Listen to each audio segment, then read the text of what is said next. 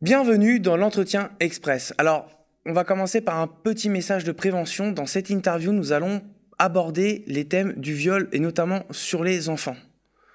Alors, bonjour Emma Clit, euh, vous êtes dessinatrice et féministe et vous avez écrit des bandes dessinées, entre autres euh, Charge mentale en 2017, où vous expliquez les différences genrées au sein des couples hétérosexuels, ce qui vous a valu un cyberharcèlement très violent euh, d'autres auteurs, notamment Bastien Vives. Vous avez sans doute entendu parler de la polémique qu'il suscite dans le sillage du festival d'Angoulême. Il a lui-même ensuite publié Décharge mentale où il y met en scène des jeunes filles de 10, 15 et 18 ans ayant des relations sexuelles avec un homme adulte. Il a également publié d'autres BD, pédopornographiques et avait une exposition à son nom programmée au Festival d'Angoulême qui doit se tenir en janvier prochain. Des militantes et autrices féministes ont lutté pour sa déprogrammation. Il a effectivement été déprogrammé, mais non pas pour la teneur euh, du contenu de ces BD, mais pour sa propre sécurité.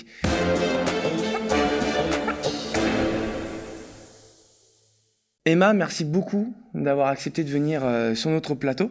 Avec plaisir. Donc, euh, je le rappelais en introduction de, cet entretien, vous avez donc été cyberharcelé par Bastien Vives à la suite de votre BD, donc je rappelle le titre Charge mentale, un cyberharcèlement qui a été très violent et qui avait été fait sous le pseudo de Bastien Vivaldi. Oui, tout à fait.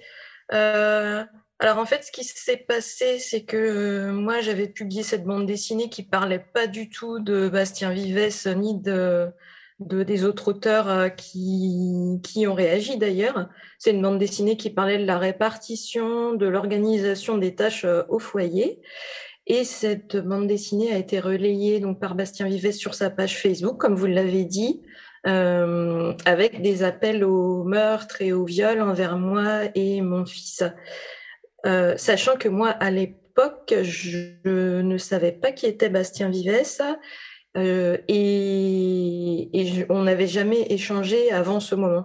Alors justement, c'était à l'époque de la sortie de tout ça, ça s'était passé à l'époque de la sortie de votre BD Charge mentale. Il a écrit lui-même donc la BD Décharge mentale, donc une BD pédopornographique sur fond d'antiféminisme et euh, je suppose que vous y voyez un contre-pied à votre propre BD.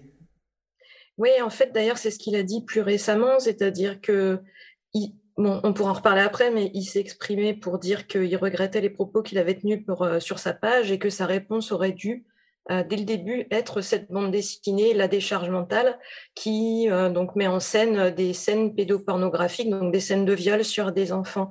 Et j'ai toujours du mal à comprendre euh, en quoi c'est une réponse à quoi que ce soit, puisque, bon, déjà, en quoi ça serait une réponse adaptée, mais de toute façon, à quoi ça répondrait, puisque euh, dans cette BD-là, je parlais absolument pas d'inceste, ni de pédophilie, ni, enfin, de pédocriminalité, pardon. Euh, voilà, donc je ne sais pas vraiment à quoi il était nécessaire de répondre. Oui, on était complètement à côté de la plaque dans une réponse stupide et pédopornographique, donc. à côté de la plaque et puis dans l'illégalité. Hein dans l'illégalité et en plus, euh, comme je disais, sur fond d'antiféminisme, est-ce que vous voyez, il y a vraiment, on perçoit vraiment une haine du féminisme dans cette BD-là, non? Oui, oui, je pense que en fait c'est ça, c'est euh, euh, on, a quand même un monde qui a, toujours existé, hein, mais là je suis assez présent sur les réseaux. Excusez-moi, il y a mon téléphone qui sonne. assez présent sur les réseaux, on a voilà un mouvement féministe qui est très actif et particulièrement actif sur les réseaux parce que euh, on est invité nulle part ailleurs, donc on a du mal à être dans les médias, on a du mal à être publié, on a du mal à être présente dans le cinéma et voilà, dans beaucoup d'autres métiers, notamment artistiques. Et les réseaux, c'est ouvert à tout le monde. Donc voilà, on s'exprime là-dessus. Et je pense que cette, cette, comment dire, cette dynamique d'émancipation crée un énervement euh, chez certains auteurs qui sont habitués en fait à, à être des dominants, à avoir leur place partout, ça crée un énervement tellement fort euh, que voilà, on en arrive comme ça à des menaces euh, de, viol euh, et de, meurtre complètement gratuites. Hmm. Alors, on rappelle que ces BD, effectivement, sont pédopornographiques qui contiennent des scènes très explicites, des scènes de sexe très explicites entre adultes et jeunes enfants. Euh, comment c'est possible qu'une exposition à son nom ait été programmée à Angoulême? Comment c'est possible un truc pareil? Moi, je pense que c'est possible parce qu'en fait, tout le monde s'en fout.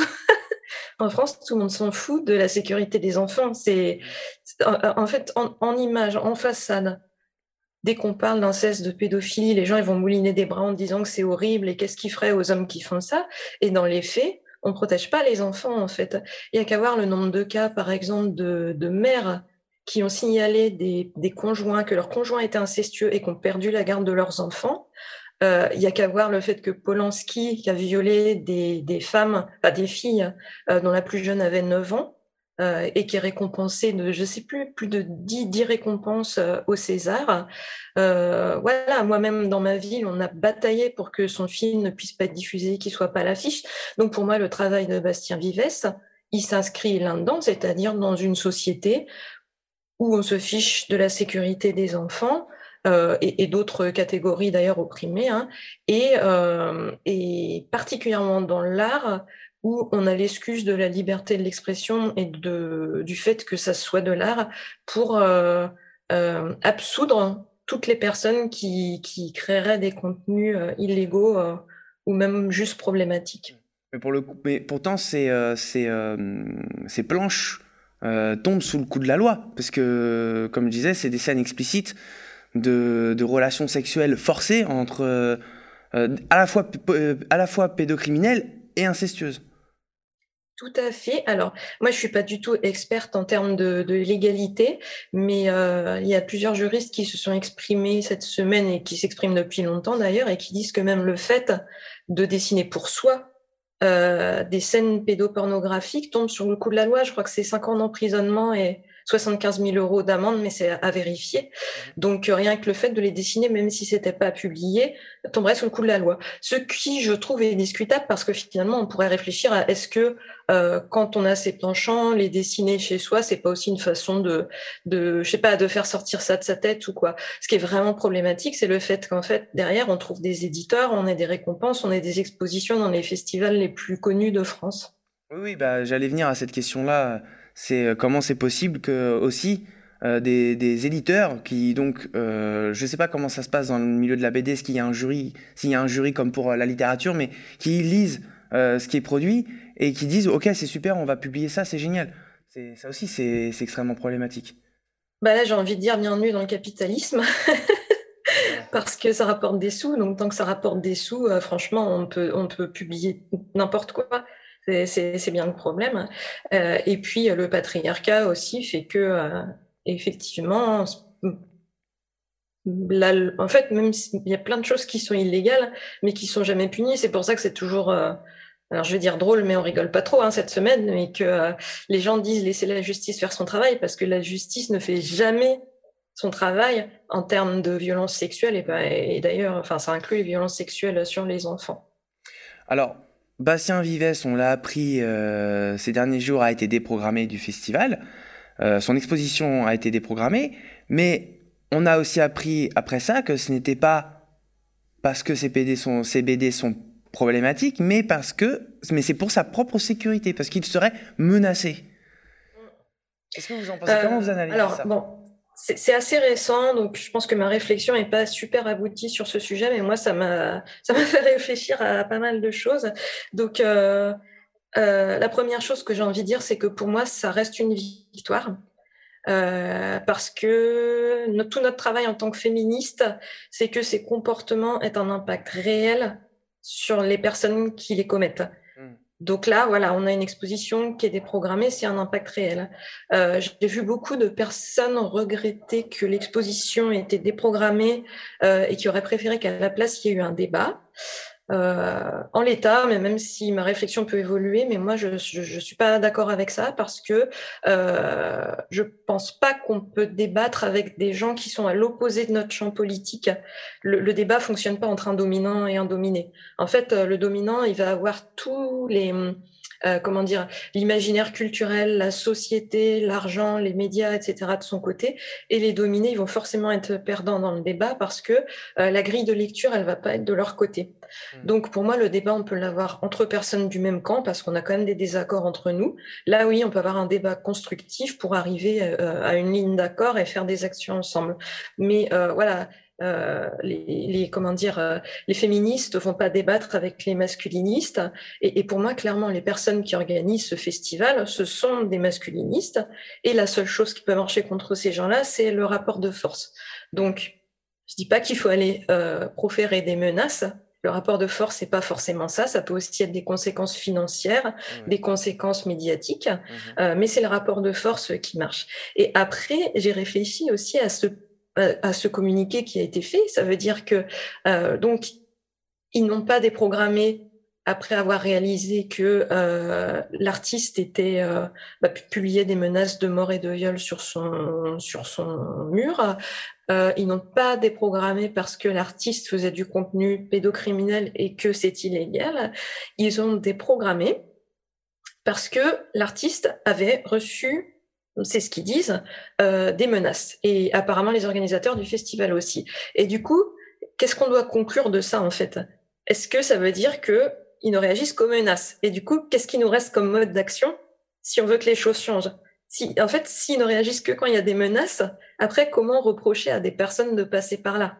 Donc, il faudrait aussi, s'ils ne veulent pas recevoir des menaces, qu'ils euh, soient plus ouverts à ce qui peut être dit par ailleurs, parce que jusqu'ici, toutes les, pétitions, les, propos, enfin, je veux dire, les, mouvements qui ont été mis en place sur les réseaux, euh, ils ont juste ignoré, ils ont fermé les commentaires et ils ont répondu à personne.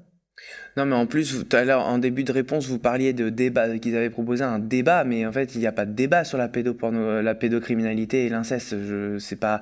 Et en plus, euh, puisqu'on parlait tout à l'heure de la loi, au Canada, aux États-Unis, ces œuvres sont interdites manifestement des juristes s'expriment en faveur du fait que ces œuvres euh, tombent sous le coup de la loi, justement, en fait, il suffirait juste que la loi soit appliquée. Oui, tout à fait. Euh, euh, malheureusement, la loi ne s'applique jamais en ce qui concerne, ou alors une fois sur, sur 100, je crois, en, ce qui concerne les violences sexuelles.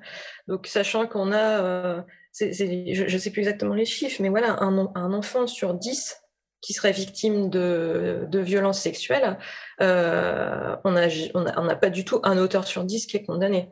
Donc c'est condamné ni socialement, on le voit là, euh, ni, ni juridiquement. Et oui, je suis d'accord.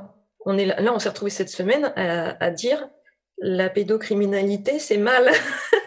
c'est quand même dire où on en est euh, où on en est réduite à, ce qu'il faut dans, dans, dans la, la, nature de ce qu'il faut expliquer. Oui, ça sonne, euh, ça sonne d'une absurdité assez incroyable, mais euh, bon, là, je vais vous poser une, question pour finir, mais la réponse sera sans doute évidente.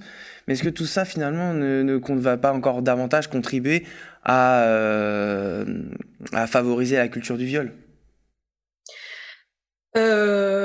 Tout cela, ça dépend quoi, en fait, euh, bien sûr que la publication de ce genre d'ouvrage contribue à la favoriser, et pour moi, une grosse, euh, comment dire, une grosse part de la culture du viol, c'est la question de l'impunité. La question de l'impunité, c'est voilà des gens euh, qui sont ouvertement, alors là je parle pas de, Bastien Vives, mais qui sont ouvertement des criminels, c'est-à-dire qui ont été condamnés, euh, ou des gens qui font ouvertement, qui produisent donc euh, du, contenu qui tombe sous le coup de la loi et euh, qui sont quand même promus, qui sont quand même voilà félicités, reconnus et qui, qui ramassent aussi beaucoup d'argent parce qu'il faut le dire, il y a ça derrière.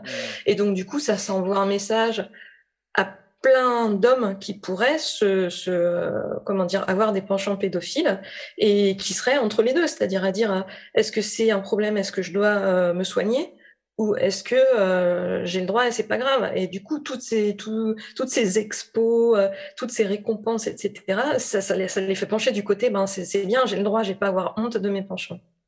Bah, il en a carrément pas honte puisqu'il il avait déclaré publiquement que l'inceste l'excitait. Je m'excuse du terme, mais ce sont ses propos. Oui, et dans le monde de l'art, on va dire oh, c'est, tendancieux, c'est euh, ça casse les, les c'est contre les tabous, etc. Alors qu'il y a des tabous. j'aime pas le mot tabou, mais en fait, il y a des limites qui sont là pour quelque chose quand même. Euh, c'est, dommage de parler de puritanisme quand on parle de protéger des enfants, en fait. Dans, dans toutes les pratiques sexuelles, quelles qu'elles soient, euh, on peut les accepter. Euh, voilà, le puritanisme, ça serait accepter, des, euh, comment dire, refuser ou criminaliser des pratiques consentantes. Mais un enfant peut pas consentir. Donc voilà, à partir du moment où il y a violence sexuelle, c'est pas question de puritanisme, c'est juste question de protéger des gens. Pour vous, est-ce qu'il y a quand même une solution? Parce que manifestement, il n'y a pas vraiment de remise en question à l'heure actuelle. On a quand même eu un précédent. Bon, c'était dans le milieu de la littérature, mais il y a eu l'affaire Gabriel Matzneff. Là, maintenant, on se retrouve avec Bastien Vives. Il est déprogrammé, certes, mais c'est manifestement pour sa protection à lui, pas pour celle des enfants, des femmes, des jeunes filles, etc. Donc, à un moment donné, est-ce qu'il n'y a pas un... Est-ce que, selon vous, il n'y aurait pas un grand ménage à faire dans le monde de l'édition française et de la culture française, d'ailleurs, même? Oui, oui. En fait, pour moi, euh, je, je crois vraiment pas, ça serait bien, hein, mais je crois vraiment pas à, des organisateurs ou des éditeurs euh, qui font ça et qui un jour se réveilleraient en se disant ah ben j'ai merdé et du coup euh, je, vais complètement changer ma programmation et, et ma liste d'auteurs ou le, contenu de ce que je publie. Ça, enfin, je, je, demande qu'à me tromper, mais je pense que ça n'arrivera pas. Et pour moi, comme pour tout, ce qui marche, c'est le rapport de force. Donc, euh, ça veut dire euh, la pression sur les réseaux, les blocages, les grèves, les manifestations, le boycott, en fait, tout ce qui a un impact concret euh, sur les bénéfices ou sur l'image. voilà, c'est comme ça. Et, après, la solution, ça serait de changer toutes les équipes. Bah, des gens qui sont, qui sont ouverts à ces questions-là. D'accord. Bah, merci beaucoup, Emma, d'avoir accepté de répondre à nos questions.